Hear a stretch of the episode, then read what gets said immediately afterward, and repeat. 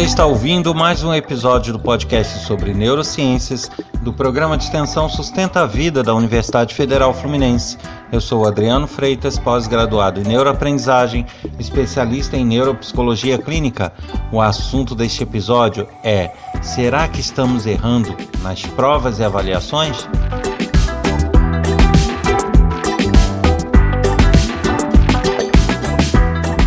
E como é de costume, convido todos a maratonarem este podcast assistir os outros episódios que estão disponíveis em todas as plataformas, porque já são muitos assuntos tratados, a gente evita repetir, então é legal que se devagarzinho se vá ouvindo a quem chegou agora, para que possa ter um conhecimento amplo e acompanhar todo o raciocínio envolvido nesse podcast.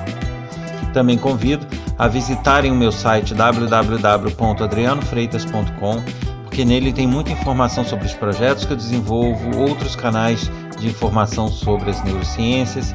Então, se você quer conhecer um pouquinho mais sobre mim, sobre meus projetos e sobre as neurociências, não deixe de visitar www.adrianofreitas.com.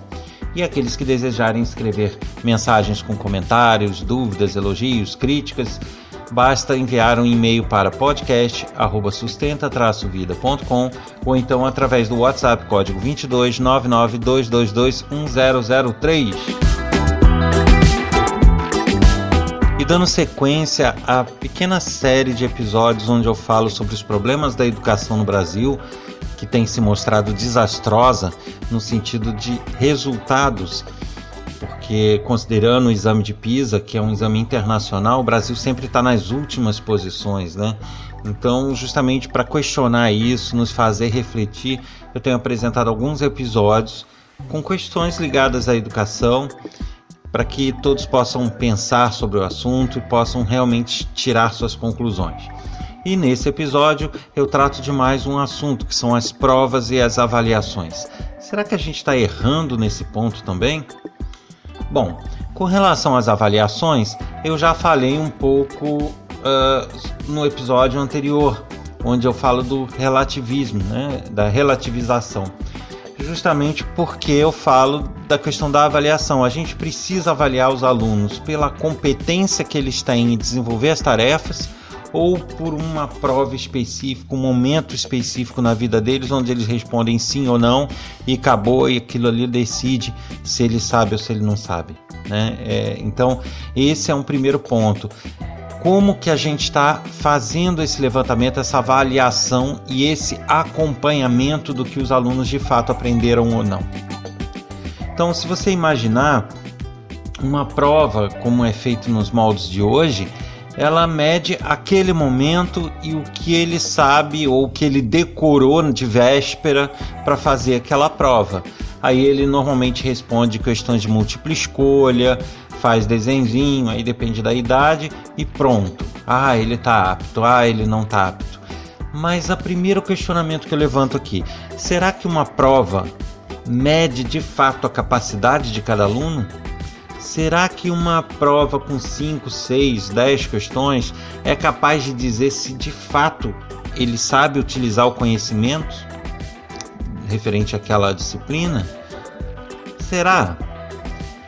Bem, mas para a gente chegar nesse ponto, a gente precisa entender a própria questão da prova, que aí é que eu coloco como sendo um problema. A gente tem que imaginar que o nosso cérebro ele é altamente condicionável. Isso significa que facilmente um cérebro pode ser treinado, ele pode pegar hábitos, ele pode pegar manias, ele pode se programar para determinadas atividades ou para determinadas situações o nosso cérebro é muito plástico muito adaptável. Então, quando a gente tem uma certa situação repetidas vezes, ele acaba se adequando àquilo ali, se habituando e trabalhando de acordo com aquela situação. Então, além dessa questão do cérebro ser altamente condicionável, um outro ponto que a gente precisa ter em mente foi uma coisa que eu já falei em episódios anteriores, que é sobre as nossas memórias. Nós temos memórias de mais curto prazo, que duram menos e se apagam, e temos aquelas memórias mais permanentes, mais de longo prazo. O desejável da educação é que a gente consiga aprender, como eu já falei, assimilar os conceitos, entender o que fazer com aquelas informações, mas que a gente possa reter essas informações para uso posterior, ou seja, fazer um bom uso da memória. Então, para isso, a gente deveria reter essas informações nas memórias de longo prazo, para que a gente possa levar aquele conhecimento, levar aquelas informações para a vida. E não é o que a gente tem visto com os alunos. Agora, juntando esses dois conceitos de que o cérebro é altamente condicionável e o fato de termos vários níveis ali de memória, a gente é, pode partir para a seguinte análise. Bom, a partir do momento em que eu tenho um ponto de avaliação, que é a chamada prova, né? chega naquele dia ele vai ser avaliado e ponto.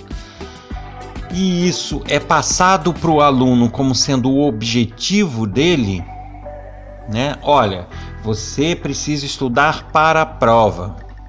É, o que eu mais vejo é educa são educadores, pais, todo mundo na orelha do estudante falando: você precisa estudar para a prova.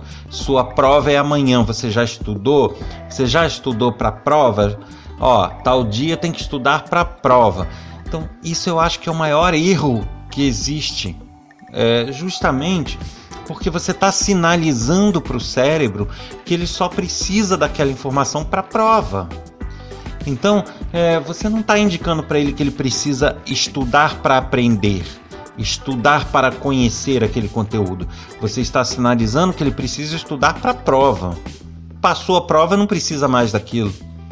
Então você já começa a criar um marco temporal, onde você programa o teu cérebro para a prova. Então ele vai mobilizar as estruturas dele, mobilizar a forma de trabalho, se adequar a trabalhar de uma forma que ele consiga reter os conhecimentos até a prova passou a prova, ele não precisa mais, porque o grande lance, o grande objetivo foi a prova. Então, o primeiro erro já começa aí. Você definir o objetivo errado.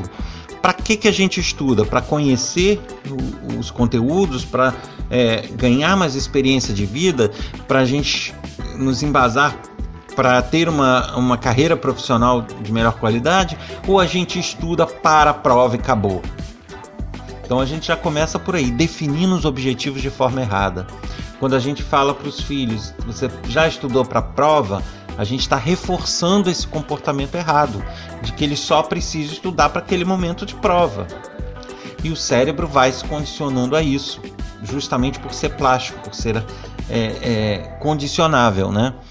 Isso sem contar que o fato de você ter uma prova, um dia de prova, um momento de prova marcado, facilita ou empurra o, o, o aluno a estudar de véspera, a estudar no dia, a estudar na semana. Então, é, ele às vezes aprende um conteúdo hoje não trabalha aquele conteúdo, não estuda esse conteúdo, dorme, consolida memórias, aí no outro dia acorda, vê outros conteúdos e nisso os, os conteúdos vão se perdendo no tempo. E aí, quando chega na véspera da tal prova, ele começa a desesperadamente rever esses conteúdos, ler e tal, no sentido de fazer uma boa prova. Então ele promove um estudo de véspera e não uma rotina de estudo. E esse estudo de véspera vai trabalhar basicamente com memórias operacionais, memórias de curto prazo, que ele vai fazer a prova e vão se apagar, porque não foi consolidado em memórias de longo prazo. Se vocês voltarem lá no outro episódio onde eu falo sobre as memórias, vocês vão entender que as memórias elas são consolidadas no período do sono e elas são consolidadas dias a dia. Então a gente memoriza alguma coisa na memória de curto prazo. A gente trabalha esse conteúdo para indicar para o cérebro que a gente precisa dele. E ao dormir, ele passa esse conteúdo a limpo da memória de curto prazo para de longo prazo. Esse processo é, chamado, é a chamada consolidação de memórias. E isso é feito dia a dia. Durante o sono, eu consolido as memórias daquele dia. Então, não adianta eu aprender um conteúdo hoje e deixar para trabalhar e rever ele daqui a um mês. Eu já perdi a grande maioria desse conteúdo já foi para o lixo. Eu vou assimilar ele rapidinho quando eu reler e assim mesmo em memória de curto prazo. Então, por isso, tá tudo errado. Tá errado quando a gente define esse marco temporal, porque o cérebro vai se organizar, vai gerar toda uma organização para trabalhar somente com o objetivo de fazer a prova. Ponto, já está errado aí. E segundo, que você é, empurra o aluno a estudar de véspera no próprio dia, trabalhando memórias de curto prazo e não longo prazo.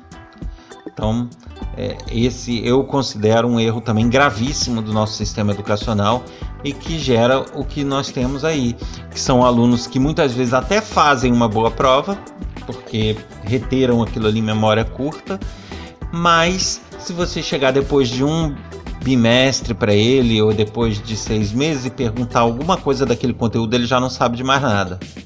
Justamente porque ele não reteve aquilo. Não, não, o cérebro não viu necessidade de reter. Tá tudo errado, né? Qual seria o ideal então? Seria, ao invés de estudar para a prova, estudar para conhecer, para aprender. E aí isso exige uma rotina diária de estudo.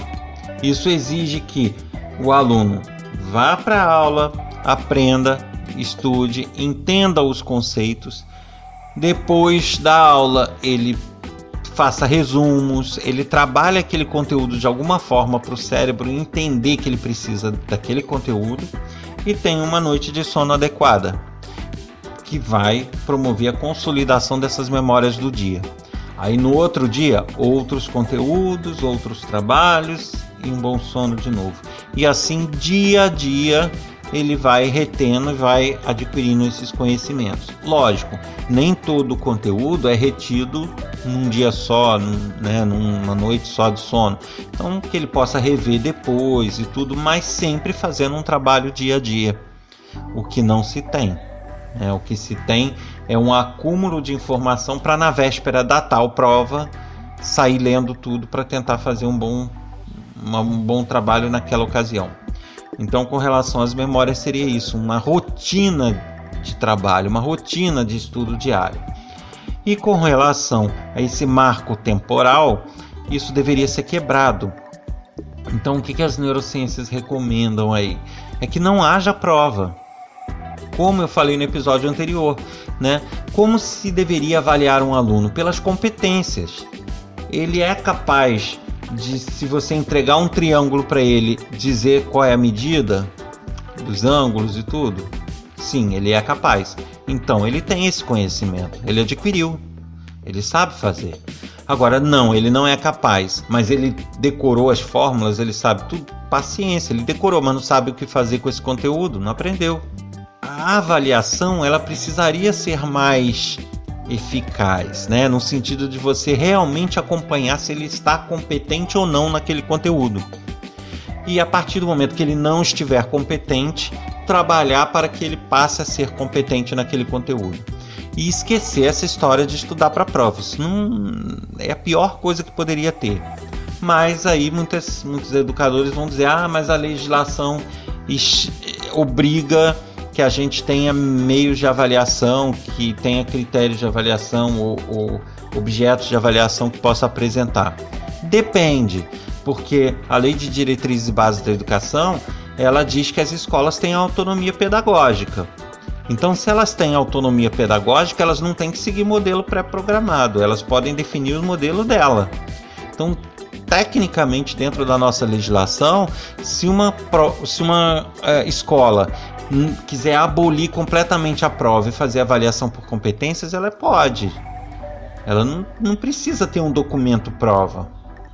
Mas, digamos que estejamos falando de uma secretaria de educação municipal, alguma coisa que tem que seguir uma hierarquia e se manda ter a prova. Qual seria o ideal? Tá bom, não tem como escapar. Temos que fazer a prova? Ok, mas eu não vou agendar a prova. Seria uma alternativa a isso. Porque ao não agendar, o aluno não tem como condicionar o cérebro dele a estudar para a prova, porque ele não sabe quando vai ser essa prova. A prova pode ser agora, pode ser semana que vem, pode ser daqui a um mês, pode ser daqui a dois meses, não sabe. Então, na obrigatoriedade de se ter uma prova, que essa prova não seja agendada. Agora, aí vão falar, poxa, mas acontece que se a gente não agenda a prova, os pais até processam a escola que o filho não teve, não teve como se preparar. Uh, aí, aí lamento. Aí a gente tem que abaixar a cabeça então e aceitar que o Brasil está muito ruim em educação, porque se nem os pais querem fazer o que é correto para um bom aprendizado, o que, que a gente vai esperar? Né? Então a gente tem que entender, enquanto educadores, é, que é necessário mudar e que é necessário fazer um bom trabalho. Agora, se a gente for fazer o que agrada aos outros e não o que deve ser feito, a gente vai ficar sempre nessa de fingir que está ensinando para os pais fingirem que estão satisfeitos, os filhos fingirem que aprenderam e o país se afundando cada vez mais e gerações após gerações com menos eficiência educacional. Então, lamento, como eu sempre falo, eu não estou aqui para falar o que querem ouvir, eu estou para falar o que é. Então, o fato é que temos que mudar. Tem várias coisas erradas na educação. Uma delas é a prova, obviamente. Agora, e aí? Estou é, falando aqui em abolir prova, mas existem alternativas, né? Você pode até manter a prova, desde que você tenha outros instrumentos avaliativos, que você tenha outras atividades complementares. Agora, a como está sendo feito, decidir se o aluno é competente ou não com base em uma prova, não dá, né? E aí a gente precisa ter uma mudança nessa educação, porém a gente também precisa ter a consciência daqueles que são mais interessados, que são os estudantes e os pais. Se os estudantes são pequenos e não são capazes de decidir, os pais. Mas tem que se haver a consciência de que não há caminho fácil. Então, como que você quer ganhar músculo se você não for para academia e não malhar? Não tem como. Uh, aliás, até tem, com remedinho. Só que a lambança vem depois, os efeitos aparecem depois, tardiamente. E é o que acontece com a educação. Às vezes dá um jeitinho aqui, dá um jeitinho lá, mas mais tarde na vida essa pessoa vai ter problemas. E, ou se essa pessoa individualmente não tiver, o país está tendo, né? Porque o país vai se afundando cada vez mais. Então, eu deixo aqui essa reflexão sobre de que maneira estamos lidando com essa questão das avaliações e das provas Semana que vem é, eu volto para um outro episódio dessa pequena série que vai ser o último por enquanto. Eu vou retomar essa série mais tarde, mas para que possa ter essa variação de assuntos, vou dar uma pausa a partir de semana que vem. Você ouviu mais um episódio do podcast sobre neurociências do programa de extensão Sustenta a Vida da Universidade Federal Fluminense. Eu sou Adriano Freitas, pós-graduado em neuroaprendizagem, especialista em neuropsicologia clínica. Neste episódio, eu falei sobre a questão da prova e das avaliações. Será que estamos errando nisso? Não deixe de visitar o meu site www.adrianofreitas.com e de participar desse podcast enviando e-mail para podcast@sustenta-vida.com ou através do WhatsApp código 22992221003. Aguardo vocês na próxima semana. Até lá.